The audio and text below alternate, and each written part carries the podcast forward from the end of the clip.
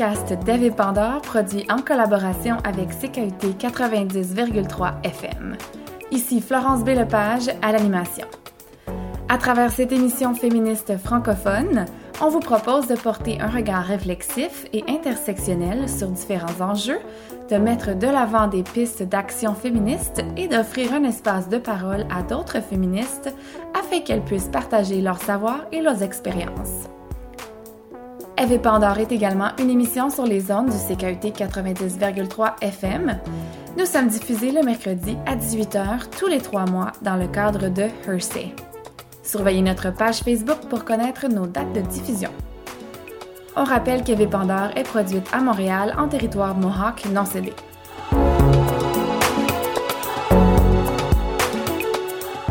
On commence tout de suite avec le reportage de ma consoeur Audrey sur l'autisme au féminin. Longtemps considéré comme une condition qui ne touchait que les hommes, de plus en plus de recherches révèlent que l'autisme chez les femmes est sous-estimé, et ce, à cause de différents biais sexistes sur cette condition neurologique. Pour en savoir plus, Audrey a rencontré deux femmes autistes, Marie Lauzon et Kenza Deschênes-Kirchi. On l'écoute.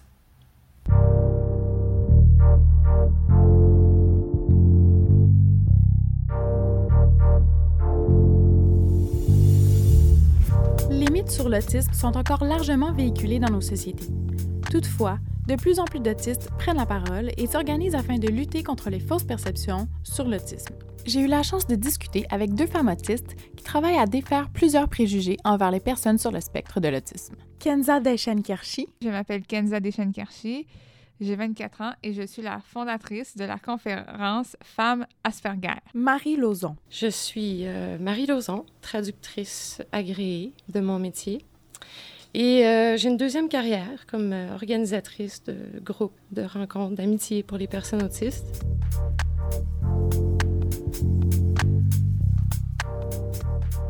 Un des premiers mythes à déboulonner est qu'il s'agit d'une maladie. Moi, je n'aime vraiment pas qu'on dise que l'autisme, c'est une maladie. On n'a pas une grave maladie comme le cancer. C'est c'est un, c'est une condition neurologique, que le cerveau ne fonctionne pas comme tout le monde et que nous avons des difficultés avec les interactions sociales. L'autisme n'est donc pas en soi un problème de santé ni une déficience intellectuelle. Il n'y a pas plus de déficience intellectuelle chez les autistes que dans le reste de la population. Plusieurs autistes préféreront parler de personnes neurotypiques et de personnes neurodiverses. Les neurotypiques forment la majorité de la population, c'est-à-dire des personnes non autistes qui ont une neurologie typique. Les personnes neurodiverses, dont font partie les autistes, ont un cerveau qui fonctionne différemment. Leur neurologie distincte pose des obstacles à certains égards, mais leur donne aussi plusieurs forces. Le mouvement pour la neurodiversité milite donc pour une reconnaissance de la valeur de la différence neurologique et pour un plus grand respect des droits des autistes. La neurodiversité, d'abord, c'est un fait. La neurodiversité existe, euh, comme la diversité culturelle, la biodiversité, euh, la diversité de, genre ou d'orientation sexuelle. Donc, la neurodiversité, c'est le fait qu'il y a des gens, euh, des personnes humaines qui ont des neurologies différentes. Le mouvement de la neurodiversité vise à défendre les droits des autistes, à éduquer le public sur nos, nos défis, euh, nos besoins et nos droits principalement. L'enfermement dans leur monde, le manque d'empathie et d'émotion sont d'autres préjugés souvent évoqués lorsqu'on discute du spectre de l'autisme. D'abord, on n'est pas dans notre monde, on est dans le monde, comme tout le monde. On est dans le monde, même parfois plus intensément que la plupart des gens. On perçoit plus, des fois trop. Nos sens sont souvent très sensibles. En ce sens, plusieurs autistes perçoivent davantage les stimuli tels que la lumière, la chaleur, les bruits. Et cette hypersensibilité peut parfois leur causer des désagréments physiques. De plus, les normes sociales et les codes de la communication avec les autres ne sont pas intégrés intuitivement par plusieurs personnes sur le spectre de l'autisme comme il peut l'être chez les neurotypiques. L'empathie et les émotions s'expriment différemment. Cette idée qu'on n'a pas d'empathie, c'est faux. Souvent, on en a trop. Et à cause des euh, normes sociales qui fait que c'est compliqué d'exprimer l'empathie, et c'est un fait que les autistes, je peux généraliser là-dessus, on a de la difficulté avec les normes sociales. Ça vient pas naturellement pour nous. Donc, euh, quand on ressent de l'empathie, souvent, on ne sait pas quoi faire avec. On ne sait pas comment démontrer socialement notre empathie. Je dirais qu'avec les années, euh, l'expérience, on peut apprendre un peu, développer des trucs, euh, arriver à l'exprimer, mais c'est pas toujours le cas. Souvent, une, personne autiste qui se sent en empathie avec une personne va, va se détourner parce que c'est trop. Ça ne veut pas dire que l'empathie n'est pas là, seulement qu'elle est, elle est pas exprimée de la même façon que pour les autres personnes. Les personnes autistes ont des émotions, mais c'est difficile à comprendre les émotions, à lire dans les visages et à décoder les émotions. Moi, j'ai beaucoup de difficultés à décoder les émotions. Ça me demande beaucoup plus. Pour les émotions, on dit euh, ce cliché que les autistes n'ont pas d'émotions. C'est faux, on a des émotions comme tout le monde. Il faut dire qu'il y a une bonne partie des autistes qui ont de la difficulté à identifier les émotions. Ça peut prendre un peu de temps, il peut y avoir un décalage. C'est pas tous les autistes. Et euh, ceux pour qui c'est le cas, c'est pas que les émotions sont pas là, c'est qu'elles sont un peu plus difficiles à cerner, à identifier. Ça peut prendre plus de temps aussi. Il faut donc savoir que l'autisme réfère à un spectre large de différences neurologiques et que tous les autistes n'ont pas la même sensibilité sensorielle, n'ont pas les mêmes perceptions du monde social et physique qui les entoure. Bref, il y a autant d'autistes qu'il y a d'humains. Les autistes, on est des gens ordinaires. Il y a des autistes super intelligents, il y a des autistes nono, il y a des autistes qui parlent beaucoup, il y a des autistes qui parlent pas du tout. Et entre les deux, il y a toute la gamme humaine. Les, autistes ont des traits humains. Euh, mais euh, dans certains cas, les traits sont exagérés. Le domaine de l'autisme est encore en évolution pour ce qui est des connaissances qu'on a. Ce qu'on sait, c'est que c'est neurologique. Nos difficultés s'en tiennent à l'interface, les sens, la communication et le social. Mais dans chacun de ces axes-là, on peut être infiniment variable. Donc, chaque personne va avoir ses propres difficultés, ses propres forces.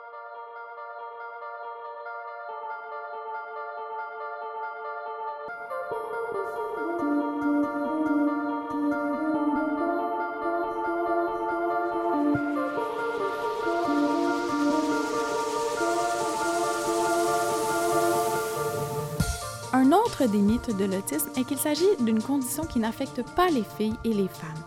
Les spécialistes ont longtemps considéré que la prévalence de l'autisme oscillait entre 4 hommes pour une femme, voire 16 hommes pour une femme.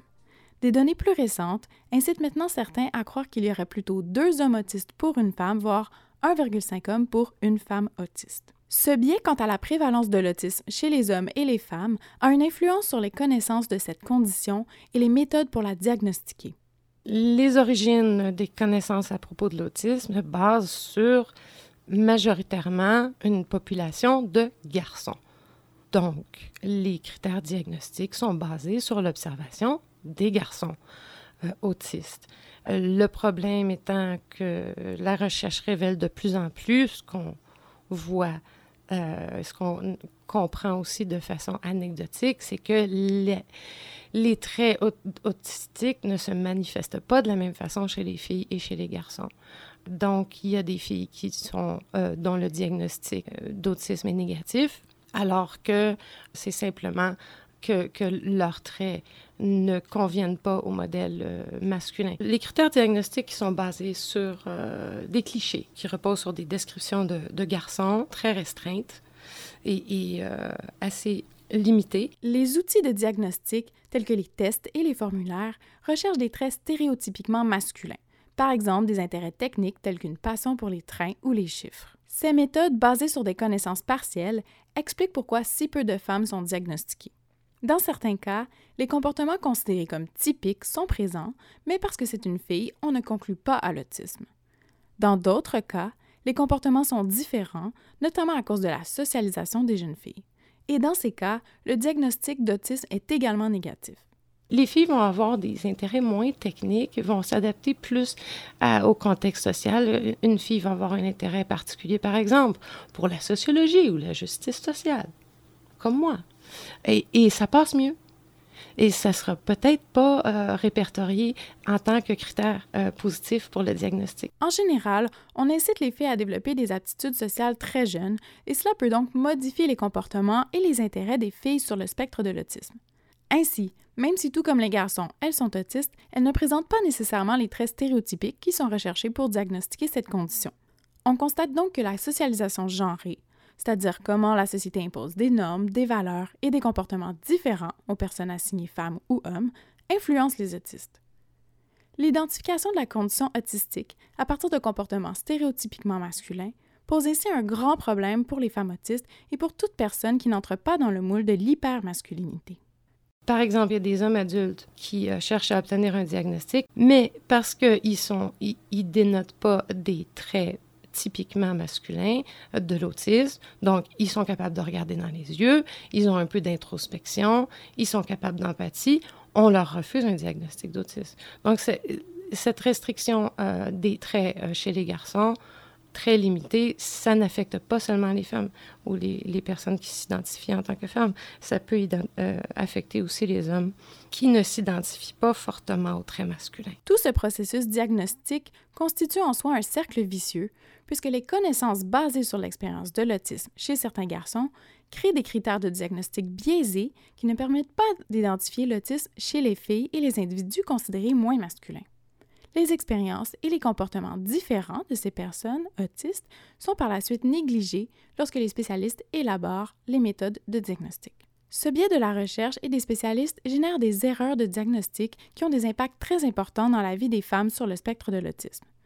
D'abord, une femme pour qui le diagnostic d'autisme revient négatif peut sentir qu'elle n'agit pas socialement comme elle le devrait selon le dictat de la société neurotypique.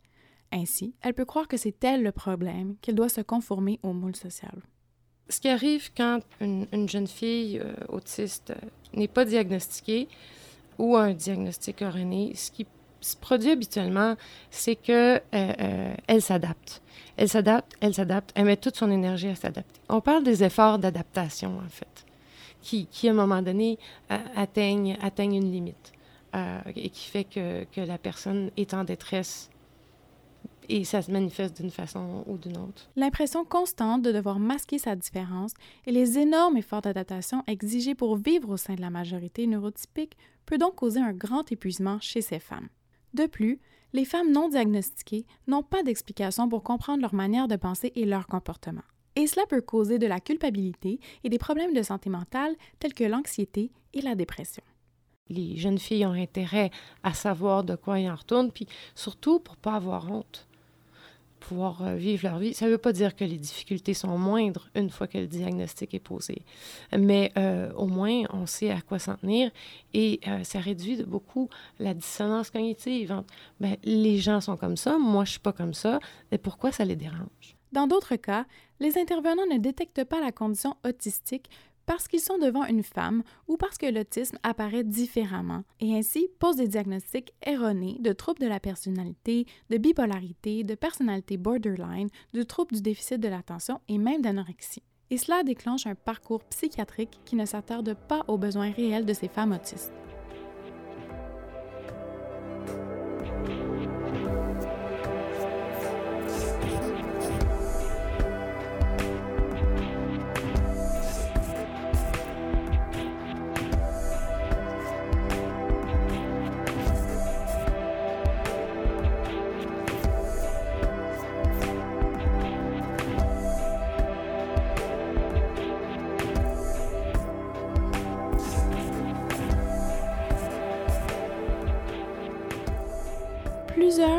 Femmes seront diagnostiquées tard, c'est-à-dire lors de la vie adulte.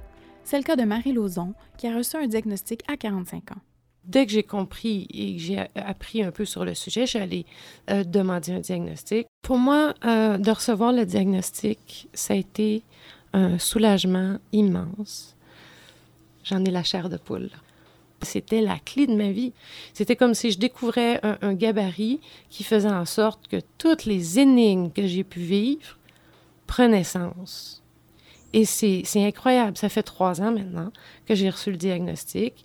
Et euh, ça me semble un siècle depuis ce temps-là parce que j'ai tout réanalysé ma vie, j'ai tout recompris plein de choses. Et euh, le travail d'acceptation de soi, on se refait une identité avec ça. C'est qu'enfin, je me comprends. Heureusement, certaines jeunes filles, comme Kenza Deschenkirchi, reçoivent un diagnostic plus tôt dans l'enfance. J'ai été diagnostiquée autiste, j'avais 5 ans. À l'école, j'avais une éducatrice qui m'accompagnait en intégration. J'ai aussi fait de l'ergothérapie, de l'orthophonie et des thérapies en habileté sociale. Pour euh, fonctionner dans la société, ça m'a beaucoup aidé d'avoir plus de services jeunes pour me développer. Toutefois, à l'âge adulte, les ressources disponibles pour les autistes diminuent significativement. Souvent, après 21 ans, les gens autistes sont on les voit beaucoup moins parce que l'école finit à 21 ans et après 21 ans, il n'y a plus de services. De plus, une partie du soutien offert aux adultes sur le spectre met bien en lumière comment les préconceptions sur l'autisme influencent la qualité des services. En effet, selon Marie Lauzon, certaines ressources négligent parfois les personnes qui n'entrent pas dans le moule de l'autiste ayant des intérêts traditionnellement masculins. Je pense pas qu'il y ait vraiment un écart entre ce qui est offert aux femmes et aux hommes, sauf peut-être dans les activités sociales ou dans les programmes d'embauche où on met vraiment un peu trop l'accent sur euh, l'informatique et autres domaines techniques. Plusieurs autistes revendiquent donc un élargissement des services consacrés aux adultes autistes. Pour Kenza Deschenkirchi, c'est la mise en place d'un soutien sous forme de coaching de vie qui lui tient particulièrement à cœur. C'est quoi vraiment leur objectif qu'ils veulent atteindre avec des éducateurs spécialisés euh, au privé qui sont spécialisés à travailler avec des adultes euh, Asperger, que ce soit au niveau personnel, au niveau avec les relations sociales, niveau professionnel, qu'est-ce qu'ils veulent faire comme travail ou au niveau scolaire, euh, qu'est-ce qu'ils veulent c'est quoi leur but à l'école pour avoir leur diplôme? Moi, je milite beaucoup pour le coaching de vie chez des adultes qui sont euh, Asperger, avec des bons éducateurs qui les aident. Moi, je trouve pas ça assez présent du tout. Devant en avoir plus, comme ça, ça, ça éviterait plusieurs frustrations chez les adultes autistes Asperger. Le coaching de vie permettrait ainsi aux adultes d'avoir un soutien personnalisé et une aide plus poussée afin de se réaliser professionnellement et personnellement.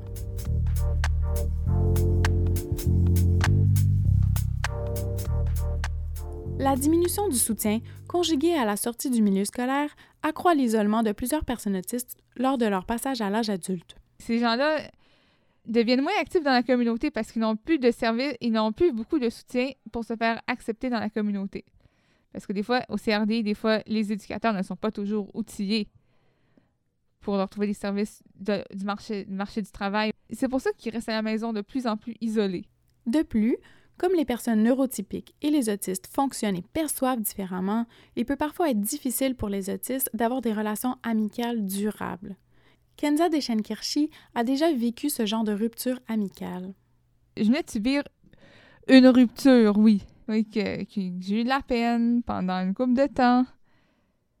Je me disais que ça allait terminer, que j'allais jamais être capable d'avoir des amis, d'avoir une vraie amitié réciproque. Ça me faisait beaucoup de peine. Plus avec des gens neurotypiques que je vais avoir plus de difficultés à rentrer en relation parce que je ne sais pas comment ils vont réagir envers moi. Il faut que je me fasse confiance. Ça se travaille au fur et à mesure. Avec l'éducatrice au CRDI, qu'on fait des mises en situation, elle me montre comment aller approcher des gens neurotypiques. La lutte contre l'isolement est donc un des facteurs qui incite plusieurs autistes à créer des groupes de rencontres dans lesquels elles et ils peuvent retrouver de la solidarité et de l'empathie. C'est une des raisons pour lesquelles Kenza a fondé Femmes Asperger. Je voulais des amis semblables, des amis avec qui j'ai des points communs, qui sont Asperger, parce que quand tu as des amis semblables, ce que j'ai toujours remarqué depuis longtemps, il y a plus de réciprocité et de respect et d'entraide. De son côté, Marie Lauzon, qui fait partie de Femmes Asperger, a aussi créé un groupe de rencontres mixtes pour personnes sur le spectre. C'était euh, merveilleux et étrange de se retrouver avec un groupe de personnes autistes. Tout à coup, j'avais l'impression que entre nous, tout était clair. Et c'est ça qui était étrange, parce que j'étais tellement habituée d'avoir toujours des interférences en discutant avec les gens. Tout à coup, avec ce groupe de personnes autistes, c'était pas compliqué euh, et il n'y avait pas de jugement. C'était fabuleux. Pourquoi pas organiser des rencontres entre nous, simplement pour, euh, pour être ensemble, euh, sans jugement, échanger, se reconnaître. Et j'en ai, moi, profité énormément, puis j'ai vu plein d'autres personnes qui en ont profité aussi. En plus d'offrir un espace de solidarité à ses membres, le groupe Femmes Asperger a aussi pour mission de parler à un plus large public des expériences de femmes sur le spectre. Asperger au féminin ne se parle très peu parce qu'il y a très peu de filles qui sont diagnostiquées d'autisme. C'est plus les garçons qui, ont, qui, sont, qui sont diagnostiqués d'autisme pour faire comprendre qu'est-ce que c'est ou juste l'Asperger au féminin. Les conférences, quand on fait des conférences En autisme, ça s'adresse souvent aux personnes autistes, aux parents, éducateurs, enseignants et autres professionnels. Les sujets sont souvent variés. On retrouve souvent les habiletés sociales et la surcharge sensorielle et aussi les habiletés de travail, quand les, autres femmes partagent leur, euh, leur expérience de travail. À travers la conférence intitulée Asperger au féminin, ces femmes déboulonnent plusieurs préjugés sur les femmes autistes et les personnes sur le spectre en général. Cette conférence a également un impact très positif sur les femmes qui y participent et qui ont l'occasion de constater le pouvoir transformateur de leur prise de parole. C'est un travail très valorisant pour Kedza Deschenkirchi, l'initiatrice de la conférence Asperger au féminin je me sens vraiment bien, je sens que j'ai un, bon rôle social dans la société, je me sens acceptée de plus en plus dans la société depuis que je fais que je fais la conférence de femmes Asperger.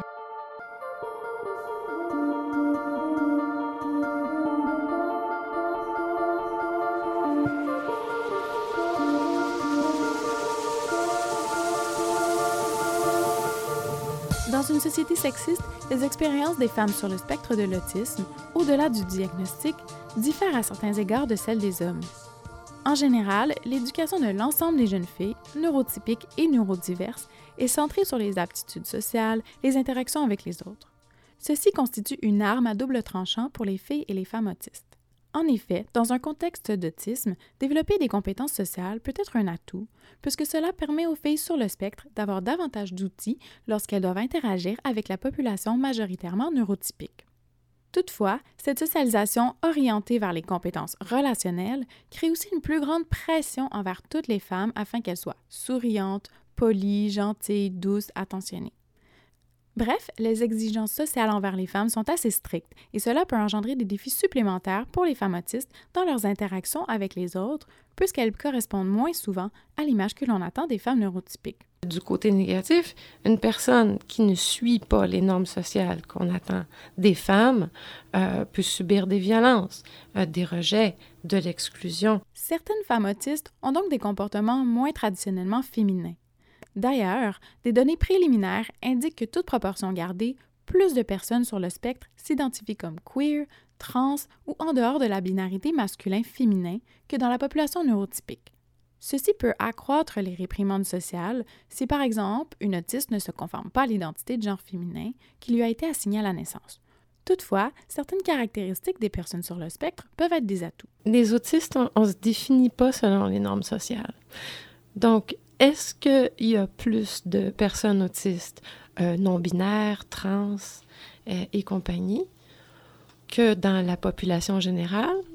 Ou si c'est parce que, vu qu'on n'est pas esclave des normes sociales, qu'on est plus capable de mettre le doigt dessus et, euh, en effet, plein de personnes autistes, et pas juste ceux qui s'identifient comme non-binaires. Il y a plein de personnes autistes qui vont parler de, des notions de genre comme étant euh, vraiment floues pour elles.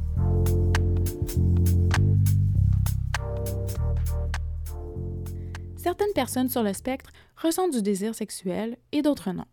Peu importe leur attirance sexuelle, plusieurs chercheront une ou un partenaire amoureux avec qui établir un rapport d'intimité. Chaque personne est différente.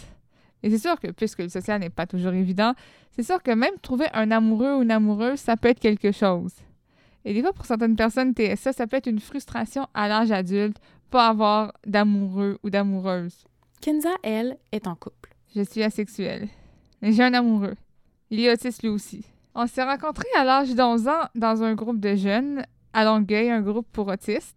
Ça a pris deux mois avant que ça clique, avant que je m'intéresse à lui et lui aussi. La première fois que je me suis intéressée à lui, c'était réciproque. C'était le coup de foudre pour les deux. On savait déjà qu'on était fait pour être ensemble.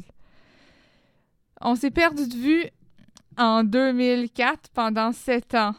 Un mois et six jours, c'est-à-dire 2593 jours du 6 août 2004 au 12 septembre 2011. J'ai eu beaucoup de peine quand je l'ai perdu de vue. Mais j'étais déjà amoureuse de lui. Pour moi, avoir une relation amoureuse avec un autre garçon, ça, ça m'intéressait pas. Je me voyais pas avec un autre garçon qu'avec lui. On s'est revu en 2011 dans un plateau de travail pour autistes à Boucherville, au Cultura Partagé. C'est en, été 2012 au téléphone qu'il m'a demandé si je voulais être son amoureuse et j'ai dit oui. Et que, mais je savais que François Patrick, ça un, le bon chum pour moi qui allait pas me brusquer ou me presser. Je vois dans cette relation qu'il y a beaucoup de respect et plus que ça fait longtemps qu'on est ensemble, plus qu'on s'apprécie. D'autres femmes peuvent toutefois être confrontées à des situations d'abus, d'agression et de violence lorsqu'une connaissance ou un partenaire profite de la différence de perception et des difficultés de communication verbale et non verbale des autistes. On a tendance à croire les gens sur parole parce que nous-mêmes, quand on parle, on est franc. Donc, quand quelqu'un nous dit quelque chose, on le croit sur parole, par défaut jusqu'à temps qu'on ait la preuve du contraire.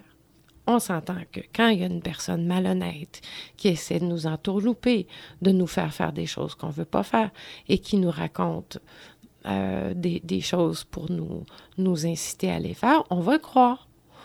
On est euh, plus fragile en ce qui concerne la, la manipulation et le, les abus de toutes sortes, que ce soit euh, psychologique, euh, physique, et ainsi de suite. Les dénonciations de situations de violence représentent un autre défi. En effet, les autorités qui prennent déjà peu au sérieux les violences sexuelles dénoncées par des femmes accusent parfois les autistes d'effectuer de fausses allégations parce qu'elles n'ont pas l'attitude que la police attend d'une victime d'agression sexuelle, notamment à cause de sa difficulté de communication. Les femmes sur le spectre se retrouvent ainsi aux intersections de plusieurs systèmes d'oppression.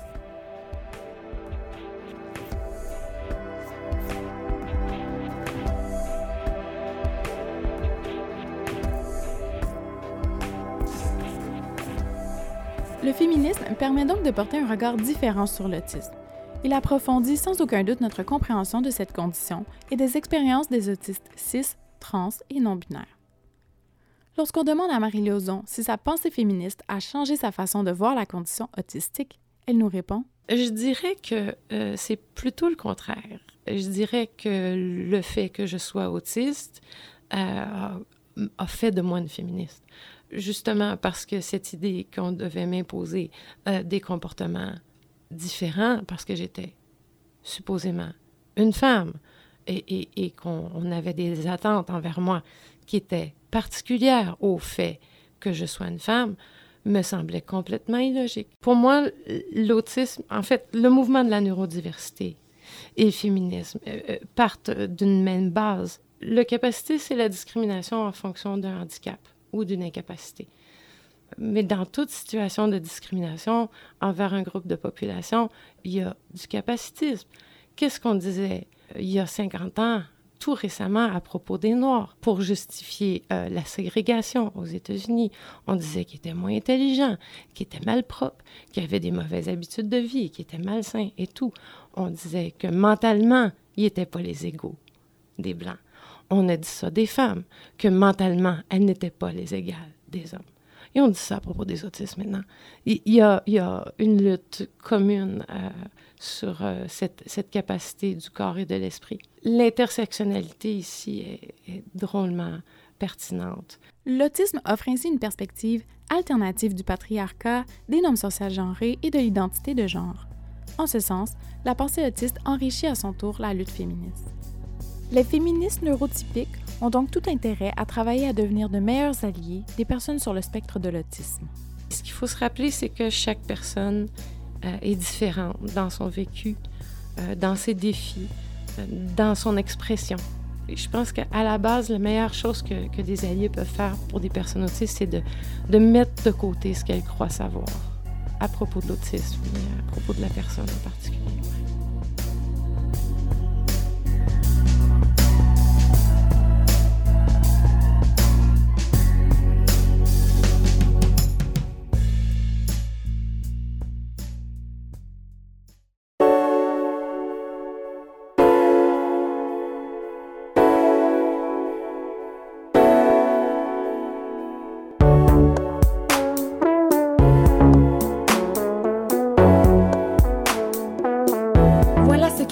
Cette édition du podcast Dev et Pandore produit en collaboration avec Sécurité 90,3 FM. J'espère que ça vous a plu.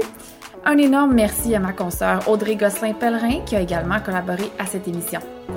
Visitez ckuT.ca pour vous abonner à notre podcast ainsi que découvrir les autres podcasts produits par CKUT. Pour tous les détails sur ce que vous avez entendu aujourd'hui ou si vous désirez commenter l'émission, communiquez avec nous à travers la page Facebook d'Eve Pandore. On se retrouve très bientôt pour une autre édition de Balado féministe ou encore sur les ondes du CKUT 90,3 FM pour notre émission régulière. À bientôt!